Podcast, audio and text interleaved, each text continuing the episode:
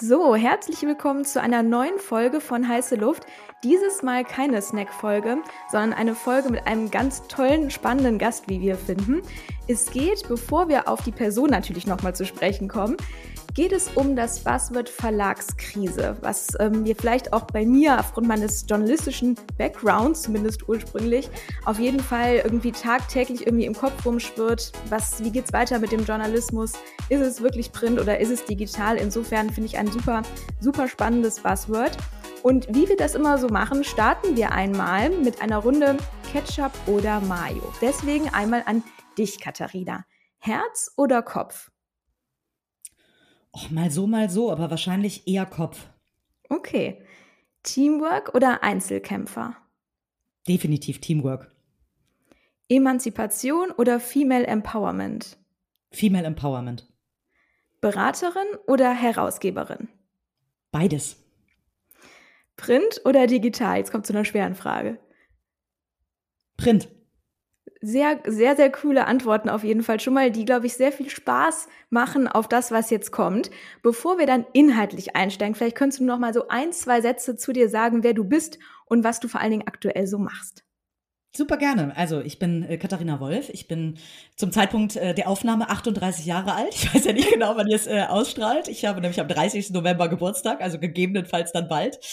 Ähm, ich bin äh, in Hamburg geboren, hier zur Schule gegangen, aufgewachsen, äh, habe hier studiert, weil ich immer ganz viel unterwegs war und deswegen nie das Gefühl hatte, dass ich unbedingt eine andere Stadt brauche. Habe äh, Jura studiert und mich mit 26 ähm, selbstständig gemacht.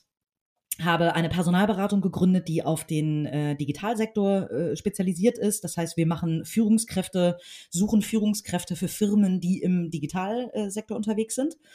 Mm, und dann habe ich 2020 tatsächlich nach knapp zehn Jahren D-Level, so heißt die Personalberatung, äh, mir überlegt, was ich denn eigentlich äh, mit dem Rest meines Lebens noch so zusätzlich anstellen will, weil so nach zehn Jahren äh, hören wahrscheinlich die meisten dann auch oder wechseln mal den Job. Das ist ja bei einer eigenen Gründung ein bisschen was anderes. Da kann man nicht ganz so easy sofort wechseln. Deswegen habe ich mir dann überlegt, was ich quasi on top noch machen könnte. Und ein Irgendwann-Moment von mir, so nenne ich das immer ein bisschen, was ich immer schon mal machen wollte, ist tatsächlich das Thema Content Creation noch ein bisschen mehr zu professionalisieren. Und da war das Thema Verlag oder äh, Magazin relativ weit oben bei mir. Und mir fehlt einfach schon seit Jahren ein Magazin, was nicht wie die Wirtschaftsmagazine, die es bisher gab, sehr klar für Männer geschrieben ist, sondern wo ich als Frau wirklich angesprochen werde und was auch für mich geschrieben ist. Und so habe ich Strive gegründet, 2020 und äh, seit äh, Januar 2021 gibt es nun das Strive Magazin auf dem Markt, das Strive Magazine und ähm, ja und findet Gott sei Dank einen sehr großen Anklang. Ja, das hört man doch gerne. Auch von meiner Seite aus nochmal herzlich willkommen. Ähm, gerade, du hast es angesprochen, vor zweieinhalb Jahren äh, Strive gegründet. Ähm, was gab es irgend so einen Punkt oder so einen Schlüsselmoment in der Zeit davor bei Deal, also mit D-Level oder ähm, also gab es irgendwo einen Moment, wo du gesagt hast, so es braucht dieses Magazin. Ja, also wo war so dieser Moment, dieser Schlüsselmoment für dich, dass du gesagt hast, hey, ich gründe jetzt ein ähm, Magazin, was sich speziell eben Richtung Frauen oder für Frauen, ähm, ja, in dem, in dem Fall ähm, diesen Fokus halt hat. Also die Idee, die gab es, glaube ich, in meinem Kopf etwas unterbewusster schon viel länger. Ähm, tatsächlich war Corona ein bisschen ein Enabler, weil wir als D-Level, genauso wie, glaube ich, alle anderen Beratungen, egal fast in welchem Bereich, im März 2020 ähm, äh, eher so in Richtung, also alle Auftraggeber und Auftraggeberinnen haben halt die Hände gehoben und gesagt, wir haben keine Ahnung, was uns hier gerade erwartet. Ähm, wir haben keine Ahnung, was auch die Zukunft bringt und deswegen müssen wir hier erstmal pausieren. Und das äh, Letzte, was ich hätte damals auch keine Headhunting-Budgets als Firma ausgegeben. Deswegen war bei uns einfach in Q2 2020 war bei D-Level sehr wenig los. Das heißt, ich hatte sehr viel Zeit, die Aufträge, die wir hatten, mit dem Team zusammenzumachen, das Team nochmal sehr doll zu enablen und das war so ein bisschen der Knackpunkt, dass ich gemerkt habe, eigentlich können die den Daily Job fast besser als ich. Also ich bin sehr gut in der Kundenberatung, im Aufsetzen, auch in der Entscheidung, äh, aber so dieses ganze Kandidatinnenmanagement ähm, äh, oder den Prozess wirklich, äh, wir haben so einen Sechs-Wochen-Prozess, wirklich diesen Sechs-Wochen-Prozess mit den Kundinnen und Kunden äh, umzusetzen. Das kann mein Team mittlerweile fast besser. Und deswegen habe ich gesagt, okay, da wird dann ein bisschen Zeit frei und was mache ich jetzt? Und dann kam äh, die Idee, tatsächlich diesen Verlag zu gründen und äh, ein Magazin rauszubringen, was sich eben nicht nur an Männer wendet. Ja, super spannender Werdegang, den ich auch irgendwie total fühle und nachempfinden kann. Hm, was ich mich direkt gefragt habe, als ich von dem Magazin das erste Mal gehört habe, wie kamst du auf Strive? Auf den Namen? Ja, auf den Namen. Ja. Mhm. Ähm, tatsächlich, ich hatte einen ganz tollen Business Angel mit dabei, Sebastian Rath, ähm, ein toller Unternehmer, der ähm, irgendwann Deutschland, also ein, ein, ein Deutscher, der, den ich aus der Schulzeit tatsächlich theoretisch noch kenne. Wir haben gemeinsame Freunde. Ja. Ähm, praktisch haben wir uns in der Schulzeit nicht kennengelernt und der ist irgendwann für Bauer hat der ähm, das USA-Geschäft in New York aufgebaut. Und der hat dann in New York einen Verlag gegründet, der äh, so print ist, dass die noch nicht mal eine Website haben. Und das fand ich total spannend. Wir wurden uns vorgestellt eben von gemeinsamen Schulfreunden als ich äh, 2018 so ein kleines Sabbatical in New York gemacht habe und äh, was er da macht mit äh, Centennial Media, die äh, gerade verkauft wurden, deswegen ist er auch nicht mehr Gesellschafter bei Strive. Ähm, äh, das ist äh, irrsinnig spannend, die so Special Interest Hefte rausgeben. Also zum Beispiel, die haben die Bibel ähm, einmal neu verlegt und dann in den Handel gegeben. Und wie gesagt, die machen gar nichts online. Und das funktioniert wie Hulle. Die sind ähm, viertgrößter, der viertgrößte Verlag im Retail in den USA binnen vier oder fünf Jahren geworden. Und das fand ich so spannend, dass wir lange drüber gesprochen haben und er dann eben auch mit eingestiegen ist bei Strive. Und ähm, mit von ihm habe ich sehr viel meines Printwissens, nämlich, ähm, dass wir am Anfang auch gesagt haben, okay, wie soll denn eine Strive sein? Hat er gesagt, wie soll die sich denn auf der einen Seite anfühlen? Wie soll die aussehen? Aber vor allen Dingen, was ist denn das für eine Person quasi, Strive? Also dieses Heft, was du schaffen willst, was damals noch keinen Namen hatte. Und äh, wir haben darüber gesprochen, was für Themen da drin sein sollen, wen es adressieren soll. Und irgendwann sagte er so, ja, was macht diese Frauen, die du adressieren willst, denn alle aus? dann habe ich immer wieder gesagt, ja, ich brauche Frauen, die Lust haben, voranzukommen, die äh, danach streben, irgendwie eine Karriere zu machen, die karriereorientiert sind, die trotzdem vielleicht eine Familie und ihre Karriere unter einen Hut kriegen sollen. Dann sagt er so, okay, danach streben, was wäre damit Strive? Und ich bin ehrlich, ich kannte dieses, ähm, äh, diese Vokabel gar nicht im Englischen, weil die überhaupt nicht in meinem Sprachgebrauch vorkam, einfach to strive, also nach etwas zu streben. Und das äh, binnen Sekunden, ich glaube, er hat es gesagt und ich habe instant gesagt, that's it. Und äh, so wurde Strive als Name geboren. Mega. Ich äh, mag den Namen übrigens sehr. Ich kannte das Wort aber vorher, also mir war es auch jetzt nicht gängig. Ne? Ist nicht so, finde ich, dass man die Vokabel irgendwie ständig, wenn man Englisch spricht, ähm, verwendet. Genau. Was würdest du denn sagen, wenn man das überhaupt so in einem Satz äh, darlegen kann? Was würdest du sagen, ist der Hauptmehrwert für die Frauen da draußen, wenn sie Strive lesen oder konsumieren? In den ganzen Wirtschaftsmagazinen, die es vorher gab, äh, werden zu 90 Prozent oder sogar noch mehr Männer abgebildet. Und da frage ich mich so ein bisschen, wie soll ich denn als Frau in der Wirtschaft, als junge Frau in der Wirtschaft noch extremer, aber auch als Frau, die schon äh, eine totale Karriere gemacht hat, wie soll ich mich da denn an Role Models orientieren? Weil die haben im Zweifelsfalle Männlein und Weiblein sind halt schon noch unterschiedlich und das ist auch total okay. Ähm, und äh, immer nur sich an Männern zu orientieren, finde ich schwierig, weil da doch immer andere Themen noch im Vordergrund stehen. Und dementsprechend, ähm, und das hat mir einfach auch gefehlt. Und das ist das, was wir zurückgespiegelt bekommen, was, glaube ich, äh, Frauen am tollsten findet, äh, finden, dass man sehr viele tolle weibliche Role Models bei uns findet, an denen man sich orientieren kann, aber nicht muss. Also das heißt, wir lassen Frauen Geschichten erzählen, wie sie es geschafft haben, wie sie den Gender Pay Gap überwunden haben, wie sie geschafft haben, ihr Gehalt so zu verhandeln, eben, äh, dass das, dass das gelingt, wie sie in ihrem Beruf so erfolgreich geworden sind. Und jede Frau, auch jeder Mann, darf dann gerne entscheiden, was er oder sie davon annehmen und mitnehmen mag. Ähm, und auch das ist was Schönes, dass wir immer mehr Feedbacks bekommen von Männern. Und das ist vielleicht nochmal, um deine Frage ein bisschen zu erweitern, der, der USP für Männer, die uns lesen, die finden es spannend, auch einfach mal eine ähm, feminine Perspektive zu bekommen. Das heißt, viele Themen bei uns im Heft sind Themen, die in anderen Heften so nicht vorkommen, die viel nutzwertiger sind und damit auch eher auf eine Frau ausgerichtet sind. Hast du da vielleicht so drei, vier Beispiele von den Themen, die, die bei euch so stärker stattfinden als jetzt in anderen Magazinen? Genau, also alles, was nutzwertig ist. Wenn man zum Beispiel, weiß ich nicht, ähm, äh, was macht einen perfekten Lebenslauf aus? So, wo wir dann mit einer Headhunterin und ähm, äh, mit anderen aus, äh, aus der HR zum Beispiel drüber sprechen. So, was würdest du im, in einem Manager-Magazin in der Kapital nicht finden? Wir haben sehr, äh, weiß ich nicht, fünf Tipps für das perfekte Geschenk ähm, oder für das perfekte Finanzgeschenk. Oder ähm, äh, wie ich jetzt äh, zum Jahresanfang investiere oder, oder, oder. Also sehr viele, sehr nutzwertige Themen, die nicht nur eben sind, ich überberichte über über ein Unternehmen. Das ist ja das, was zum Beispiel ein Manager-Magazin sehr, sehr stark macht. Ich berichte über eine Person oder über ein Unternehmen und schreibe dieses Unternehmen oder diese Person meistens auch noch möglichst herunter, damit es möglichst skandalträchtig ist und möglichst viel gelesen wird. Das ist einfach überhaupt nicht unser, unsere Herangehensweise. Wir wollen die Leute eben groß machen und auf einen Sockel stellen und zeigen, welche Achievements sie in ihrem Leben hinbekommen haben und nicht, was gerade schiefgelaufen ist. Was ich total spannend finde, ist, ich sag mal so Gender Pay Gap, auch sowas wie Frauenquote etc. PC, etc. pp. in Vorständen. Das sind ja, sag ich mal, Grundsatzthemen, die auch stark so diskutiert werden, ne?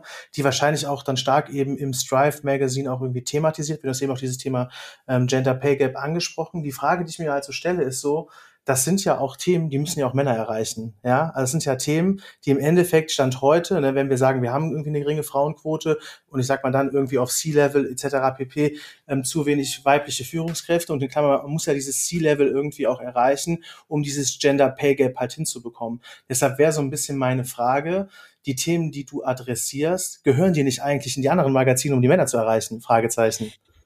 Absolut. Gleichberechtigung geht eben nicht ohne Männer. Und ähm, äh, wir glauben wirklich an eine diverse Gesellschaft. Heißt, wir glauben überhaupt nicht an Female Only. Das ist überhaupt nicht unser Ansatz. Wir haben eine Männerquote sogar fürs Heft, weil wir irgendwann angefangen haben, fast nur noch über tolle Frauen zu berichten. Und wir dann irgendwann gesagt haben, nee, nee, wir wollen, dass es eine diverse Gesellschaft ist, also müssen wir die auch abbilden. Das heißt, wir haben immer eine, ein, eine Woman of Color oder ein Man of Color haben wir äh, immer mit im Heft. Wir haben immer jemanden aus Österreich oder der Schweiz mit dabei, weil wir auch da gelesen werden. Wir haben immer mindestens 30 Prozent maximal 50 Prozent Männer im Heft.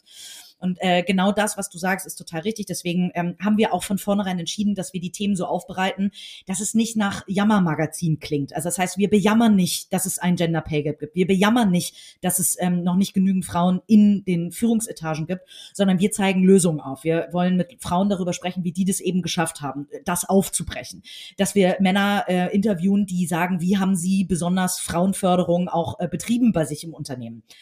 So, und damit haben wir von vornherein ein Setup ge gewählt, was eben auch von Männern durchaus lesbar ist. Und das ist eben das, was uns auch Männer zurückmelden, die uns lesen.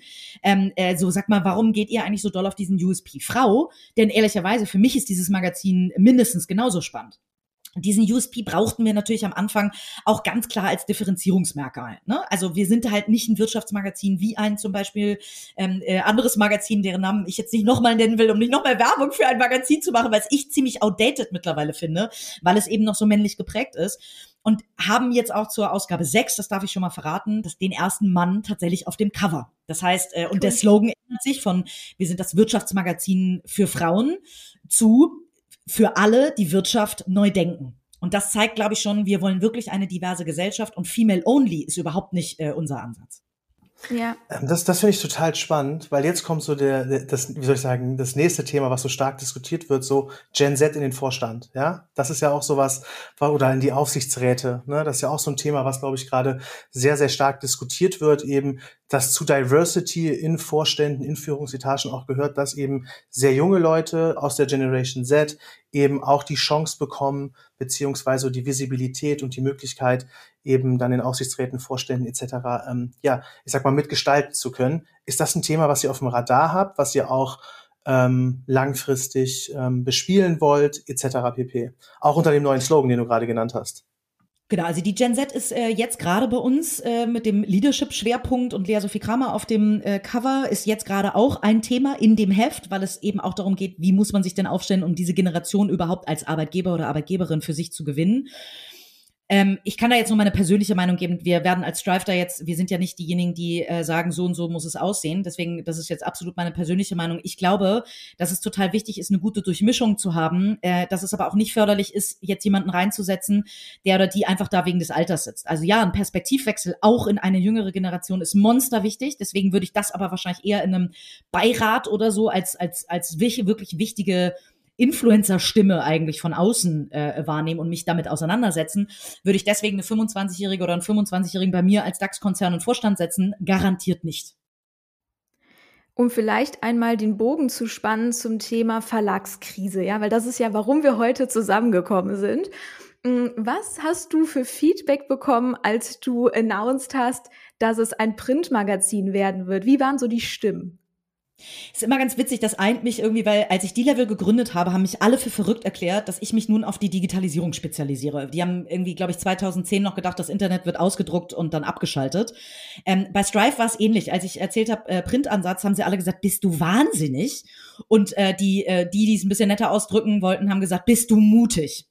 Tatsächlich war das nicht mutig, sondern einfach schlau durchdacht. Denn ähm, äh, wir sind ein Startup, wir gehören nicht zu einem großen Verlag. Ich habe eine Eigengründung, einen eigenen Verlag gegründet, weil ich nicht wollte, ähm, dass dieses Produkt nach ein, zwei Jahren, wenn es nicht exakt das einspielt, was Verlage an Umsätzen brauchen, sofort wieder als Projekt gekillt wird, weil die so eine Neugründung beziehungsweise so ein neues Magazin ganz anders angehen, viel mehr Personal draufsetzen, viel höhere Kosten produzieren und dementsprechend auch viel, viel schneller richtig große Umsätze ähm, äh, vor sich herschieben müssen, damit das ganze Thema überhaupt funktioniert. Ich glaube, dieses Jahr, wir, also alle Verlage sind momentan in der Krise. Ähm, und wir wären das erste, eins der ersten Projekte, die gekillt worden wären, weil wir einfach noch nicht groß genug sind. Wir sind letztes Jahr plus minus null aus dem Jahr gegangen und dieses Jahr, ich muss einmal auf Holz klopfen, äh, scheint es auch wieder ganz gut aufzugehen. Ähm, äh, deswegen sind wir gar nicht so ein Risikokandidat oder Kandidatin gewesen, ähm, aber das hätten die Verlage garantiert so gesehen. Ich glaube, in der Tat, es ist überhaupt keine Krise des Journalismus gerade, sondern es ist eine Krise der Verlage, denn Print an sich ist nicht tot. Also um mal euch ein paar Zahlen zu geben, wir haben nicht mal fünf Prozent unserer AbonnentInnen, ähm, 3200 an der Stück, äh, an, an der Zahl aktuell. Ähm, äh, davon haben wir fünf Prozent Digitalanteil. So, wir haben ein, also ein Printheft geschaffen, was äh, eine komplette Online-Umwelt, äh, Online, ja, äh, Online-Welt als Umgebung hat, aber eben ein Printheft im Fokus. Warum? Ich wusste immer, dass ich mich finanzieren muss über B2B, denn ich muss ja diese Community erst aufbauen. Wir brauchen erst diese, diese Abonnentinnen und Abonnenten, die uns mitfinanzieren, die uns eine gewisse Sicherheit ja auch geben, damit, dass sie ein Jahresabo abschließen und ja auch damit, wenn du 58, 80 zahlst, hast du ja noch nicht alle sechs Hefte bekommen, damit, das heißt auch uns ein bisschen mit vorfinanzieren.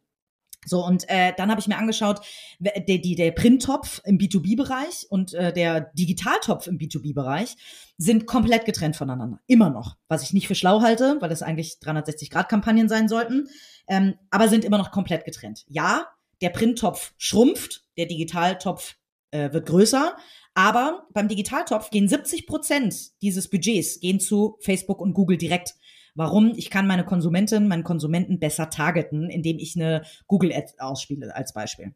Das heißt, der Printtopf ist viel, viel attraktiver und das ist genau das, was wir gerade erleben, dass wir das Heft finanzieren über die ähm, Print-B2B-Werbung und alles drumherum aber als Online-Welt aufbauen. Und diese Kombi ist etwas, was entweder, ich weiß nicht, ob die anderen Verlage das ein bisschen verschlafen haben oder ob sie es einfach nicht clever genug aufsetzen, ob sie zu behäbig dafür sind.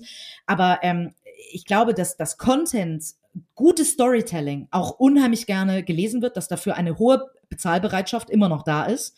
Und wir merken eben, dass die Leute, also sehr viele sogar, das erleben wir sehr häufig, die ein Digital-Abo bei uns kaufen, wollen nach zwei, drei Ausgaben zu Print switchen. Warum? Die merken einfach, ich will was in der Hand haben, ich will so ein haptisches Produkt, ich will das irgendwie mit in den Urlaub nehmen und ich habe keine Lust.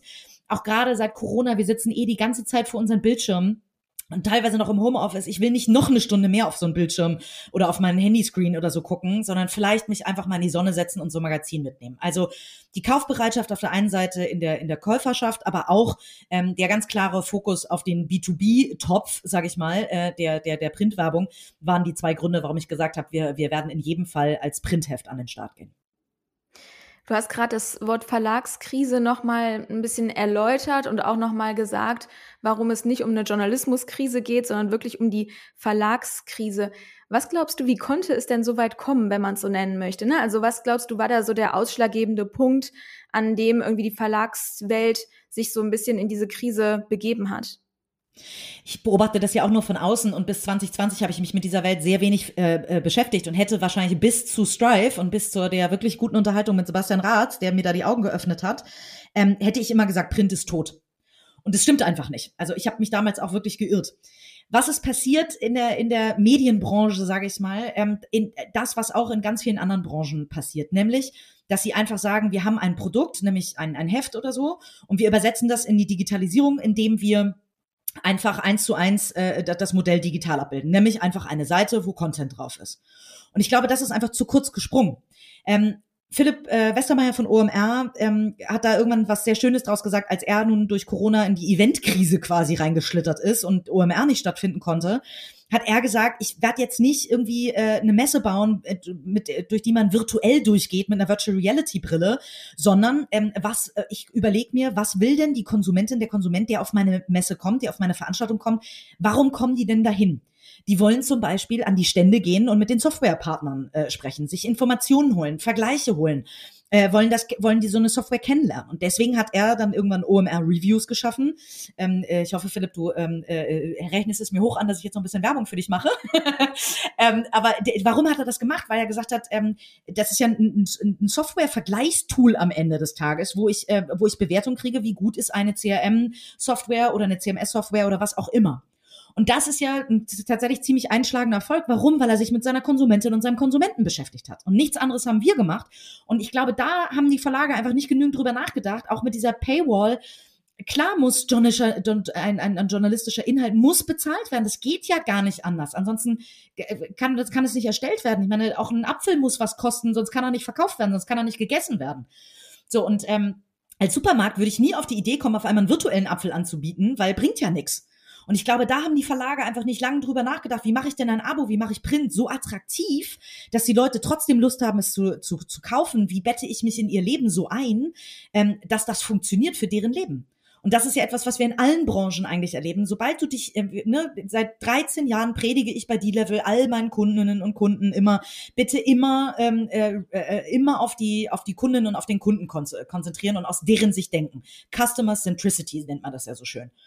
So, und nichts anderes haben wir gemacht. Und ich glaube, da haben die Verlage wahrscheinlich ein bisschen gepennt. Aber das ist jetzt, wie gesagt, äh, eine Außenvermutung, denn ich habe ja noch nie in einem anderen Verlag außer in meinem eigenen gearbeitet. Super, super spannende Story, die du gerade ähm, berichtet hast. Was würdest du denn sagen, wenn du jetzt du sagst, Customer Centricity, du hast äh, angesprochen, am Ende des Tages kommt es auch auf guten Journalismus an und guter Journalismus muss auch irgendwie in irgendeiner Form halt auch Geld kosten. Was glaubst du denn macht guten Journalismus aus und was muss ein ja, was, also was muss man mitbringen, damit am Ende des Tages auch der Leser sagt, hey, das ist gut und hat irgendwie eine gewisse Qualität? Guter Journalismus, äh, und auch da, ich bin keine Journalistin, muss ich immer immer vorweg sagen, da müsste jetzt wahrscheinlich meine Chefredakteurin antworten, aber für mich macht guten Journalismus aus, dass auch der sich damit beschäftigt, was die Konsumentin oder der Konsument lesen möchte. Das heißt, wir testen zum Beispiel total viele Stories erst online und gucken, wie die ankommen, bevor die ins Heft kommen. Wir lassen unsere Community entscheiden über ganz viele Stories oder fragen, was interessiert euch. Und ähm, ich glaube, dass da viel Ego auch in letzter Zeit oder in den letzten Jahrzehnten im Spiel war, dass Chefredakteurinnen und Chefredakteure entschieden haben, was ihre Community lesen will, was ihre Abonnentschaft lesen will. Und das ist einfach, glaube ich, das, das passt nicht mehr. Das ist so individuell heute geworden, dass, und deswegen funktioniert es bei unserer Community gut, weil wir sie mit einbinden. Wir werden jetzt im November ein neues Produkt rausbringen, wo wir über den Namen des Produktes unsere Community haben abstimmen lassen. Warum? Weil wir eben nicht an der Zielgruppe vorbei ein Produkt entwickeln wollen, was am Ende gar nicht gewollt wird. So. Ich glaube, was da so ein bisschen mitschwingt, ne, oder ich sag mal, den Erfolgsfaktor, den ihr, den ihr habt, ist halt, dass ihr eine Online-Community habt. Ne? Also ich bin jetzt auch nicht so richtig tief im Verlagswesen, Journalismus etc. pp. Ich glaube halt, dass viele Magazine tatsächlich gar keine, oder die heute vielleicht klassisch mit Print gestartet haben, dann vielleicht auch ein bisschen den Trend verpasst haben und gar keine Digital-Community hat, um diese Insights zu erheben. Ja, ich sag mal, Leserbriefe schreibt ja auch im Zweifel keiner mehr so. Ne? Ich bin da, wie ja, gesagt, ich bin da nicht so richtig drin, aber ich glaube, das ist vielleicht auch so ein Punkt, wo dann vielleicht, sag mal, die die anderen Magazine es irgendwie ein Stück weit verschlafen haben, irgendwie vor zwei drei Jahren mal in, auf Social einen sauberen ähm, einen sauberen Shift zu finden, eine Community aufzubauen, irgendwie auch Inhalte auf Social äh, zur Verfügung zu stellen, die irgendwie auch konsumiert werden und dann irgendwie es auch schaffen, eine Community darüber aufzubauen. Und ich glaube, das fehlt halt vielleicht auch vielen einfach. Ne? Also wäre jetzt so eine Vermutung. Ich, ich haben gar nicht verstanden, warum sie es tun sollten. Ehrlicherweise, weil Social war sein. früher so ein Kanal, ein Kommunikations-, ein PR-Kanal am Ende des Tages. Für uns sind die Socials ein Hardcore-Abverkaufskanal.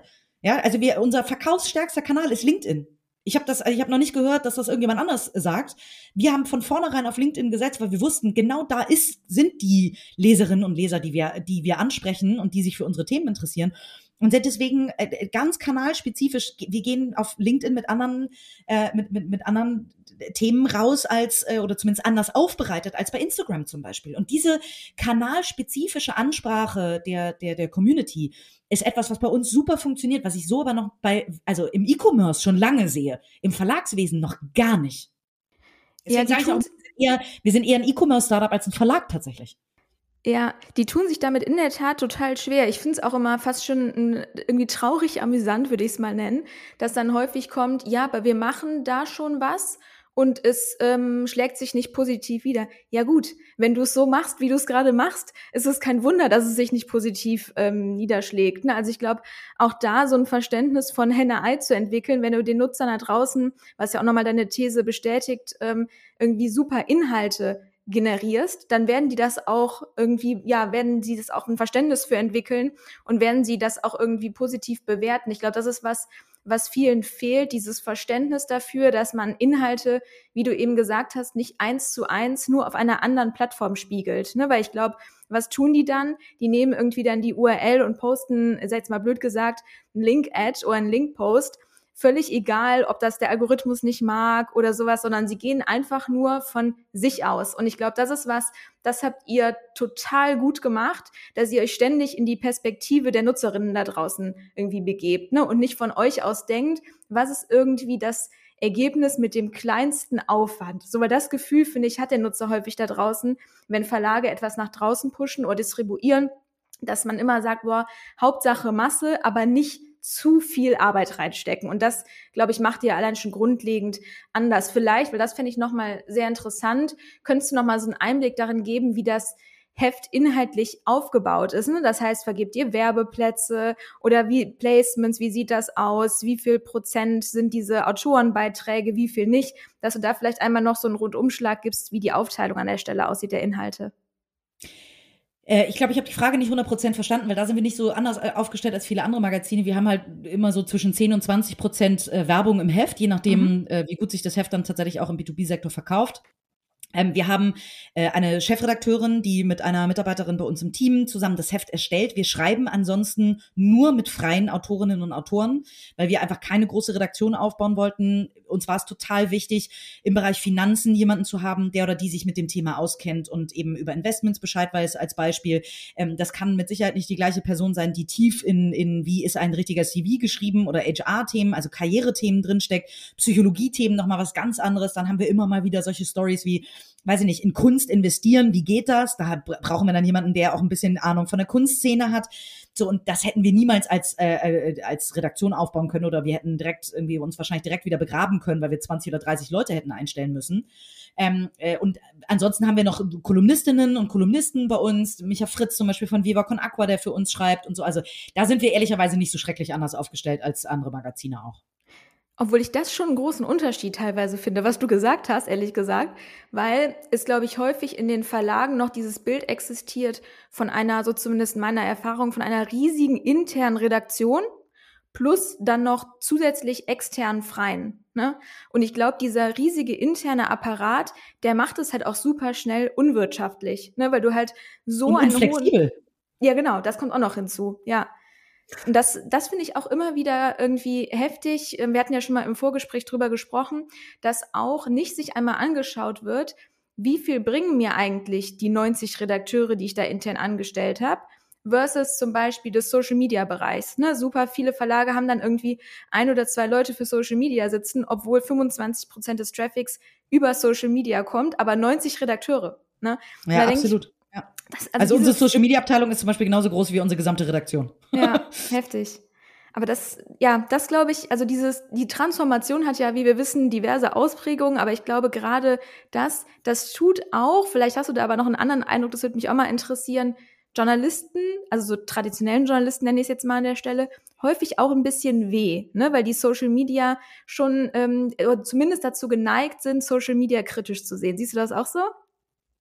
Ja, ich glaube, der Journalismus hat sich halt in den letzten Jahren total verändert und ganz viele Journalisten und Journalistinnen, die aus einer eher Oldschool-Variante des Journalismus kommen, kommen damit auch nur so bedingt klar, weil ja, es gibt überall, also jeder, ne, Content Creator heißen ja eigentlich die Influencer heutzutage.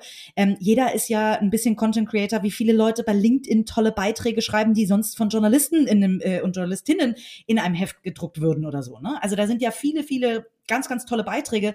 Teilweise braucht man vielleicht auch ein Heft dann nicht mehr, wenn, wenn man äh, auf LinkedIn alle, wenn man LinkedIn, bei LinkedIn sich seine Community so gut zu, äh, zusammengestellt hat, dass man von allen Bereichen irgendwie tolle Content Creator mit in der Timeline hat. Ähm, genauso zum Beispiel mit, mit, mit Freigabeschleifen. Es ist längst klar, dass Natürlich ähm, äh, äh vermischt sich äh, Werbung beziehungsweise PR und, und Journalismus immer mehr dahingehend, dass auch wir, wenn wir mit einer Hildegard Wortmann sprechen oder so, äh, Vorstellung bei Audi, ähm, äh, dann ist natürlich ihre, ihre äh, Presseabteilung mit drin, äh, entweder zum Beispiel im Podcast oder was auch immer und schaut da drauf, dass sie dann nichts sagt was nachher irgendwie für den, äh, für den Audi-Konzern oder für den VW-Konzern nicht gut wäre. Deswegen lassen wir uns trotzdem nicht diktieren, ähm, was wir ausstrahlen, um Gottes Willen, ja. Aber das ist halt mehr Zusammenarbeit mit den Protagonisten und Protagonistinnen mittlerweile. Es gibt Freigabeschleifen, wo verändert wird, wo natürlich geschaut, natürlich schaut eine Protagonistin darauf, dass sie besonders gut wegkommt bei uns. Das ist für mich vollkommen selbstverständlich.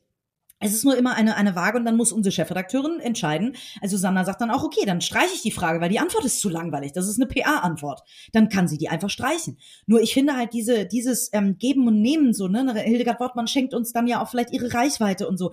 Das ist etwas, was halt viel mehr eine Zusammenarbeit geworden ist als jetzt irgendwie, also zumindest im, das muss ich sagen natürlich, äh, den Unterschied gibt's natürlich zum wirklich investigativen Journalismus, da funktioniert das nicht.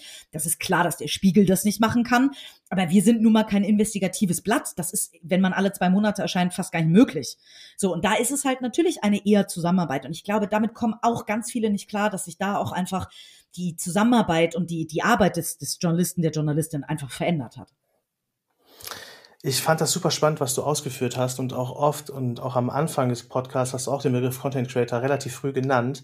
Ich finde ja, dass im Endeffekt ein Redakteur ja auch eine Form von Content Creator ist und ähm, da auch eben der, wie soll ich sagen, der Spagat von klassisch Redakteur Print hin zu Social und Content Creator für Social Media gar nicht so weit ist. Also von daher, vielleicht willst du da auch nochmal so deine Gedanken dazu geben. Glaubst du, dass sich dieses diese Art, also Content Creator, das jetzt auch ein Stück weit verschmelzen wird, dass Leute eben, die vielleicht auch heute Artikel geschrieben haben, zukünftig vielleicht auf Social auch stärker aktiv sind oder auch umgekehrt?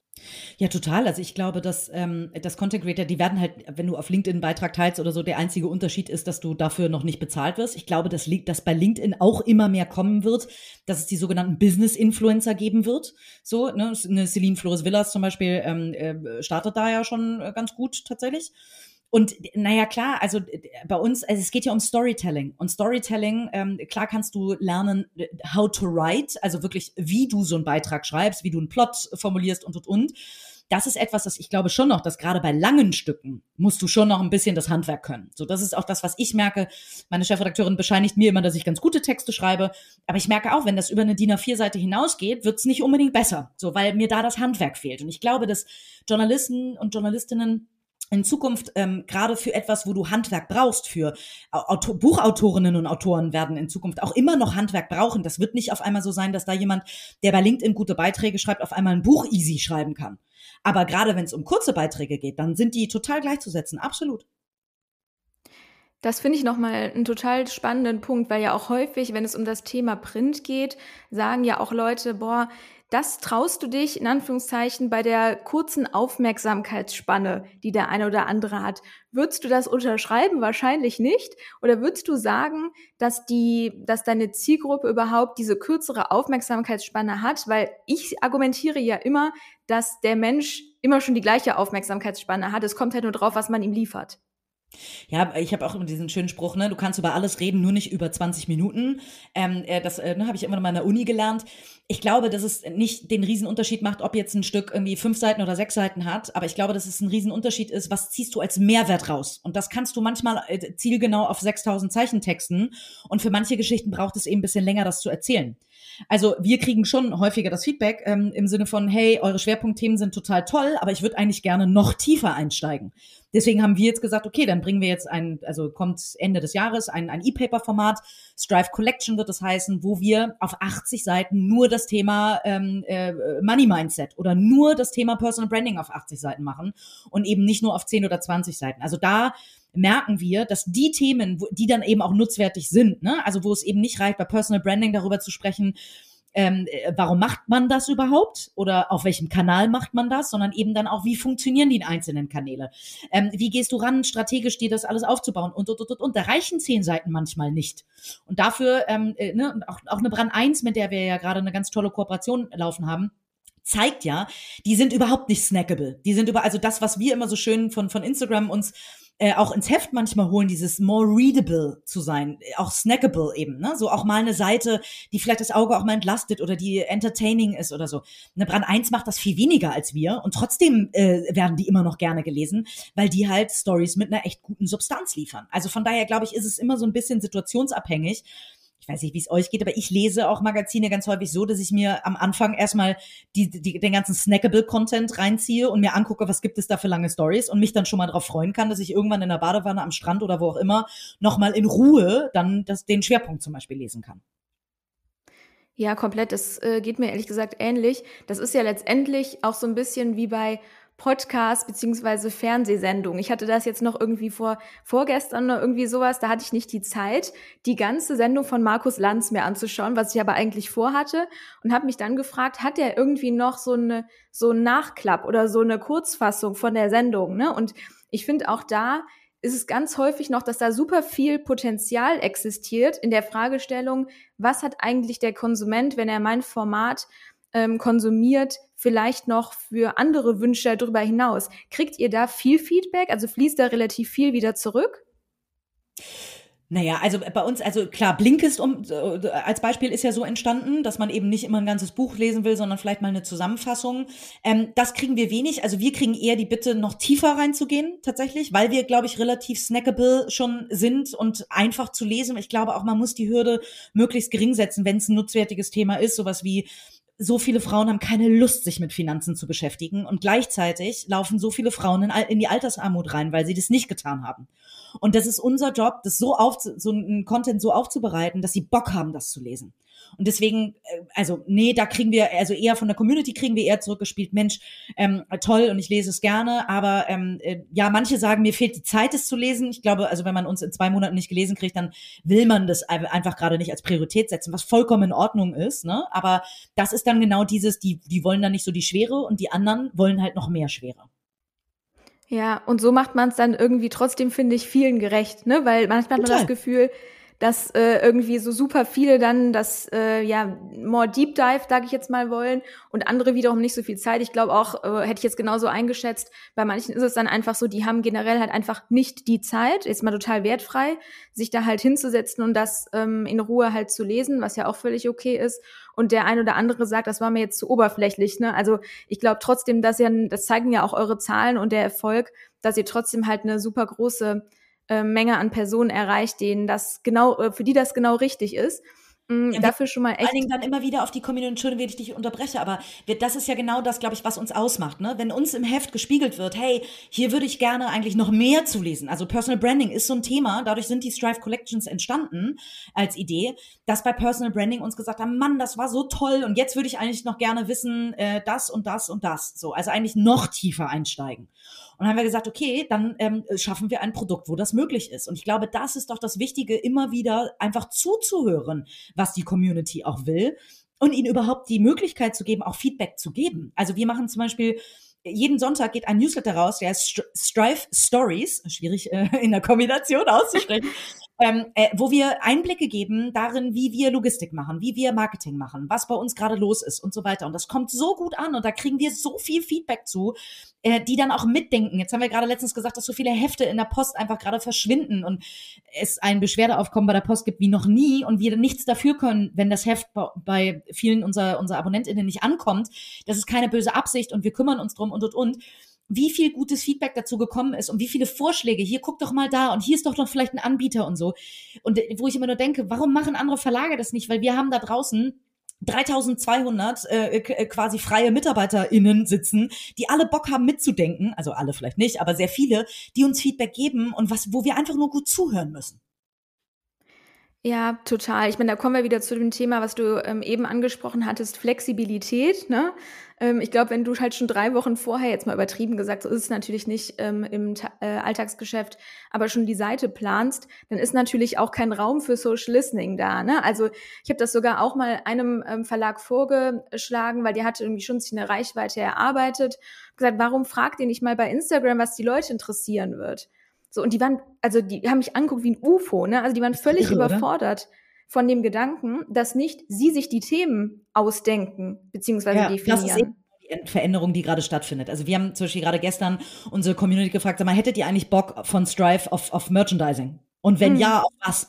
Und äh, zum Beispiel, äh, ne, das krasseste Feedback war, dass alle eine Tasse wollen. Die Leute hätten gerne eine Strive-Tasse. Irgendwie mit einem schönen Spruch drauf oder so. Hätten wir, wären wir niemals drauf gekommen, dass das wirklich das ist. Wir hätten immer in Richtung Pulli oder Notizbuch oder äh, was auch immer gedacht. Und das ist tatsächlich das. Also wir haben eine Tasche, ne, so äh, die, die äh, als kleine Goodiebag, die bei den Awards ausgegeben wurde. Die finden die total toll. Die wollen die haben.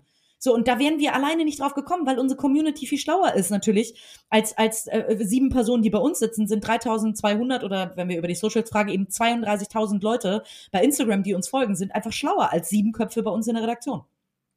Ja, total, total smarter Ansatz. Also ich glaube auch, dass dadurch halt auch das Ganze viel zielgerichteter passiert. Ne? Ansonsten ist es ja ein Stück weit auch so ein bisschen Stochern im Trüben, sage ich immer, ne? und irgendwie Thesen aufstellen und Vermutungen.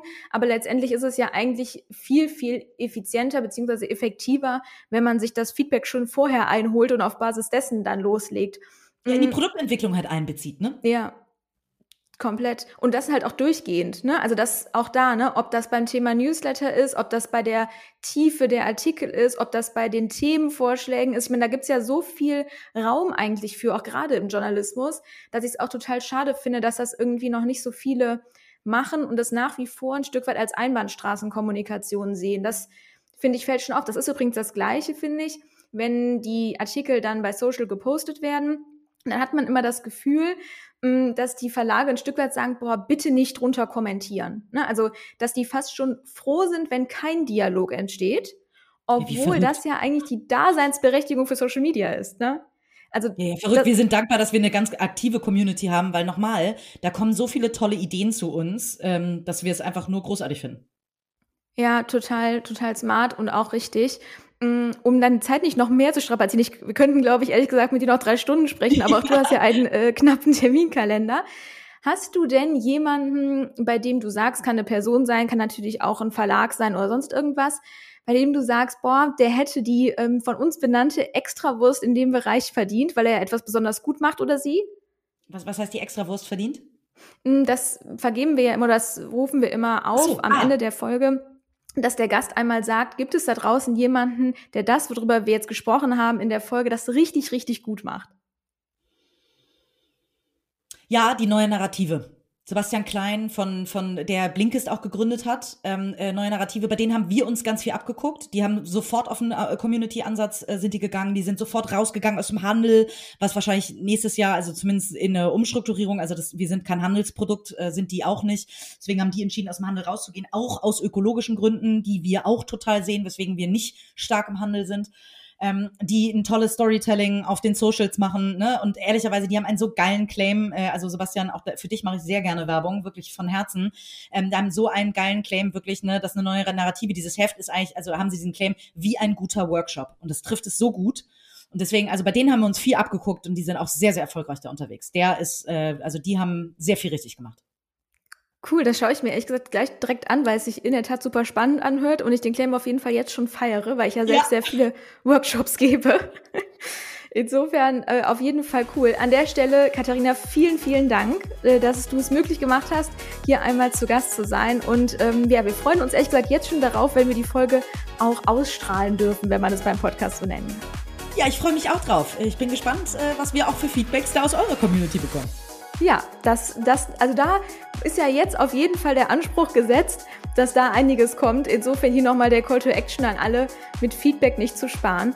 Und ja. dir, Katharina, einen ganz, ganz schönen Tag. Dankeschön. Vielen Dank für das schöne Interview. Danke euch. Tschüss.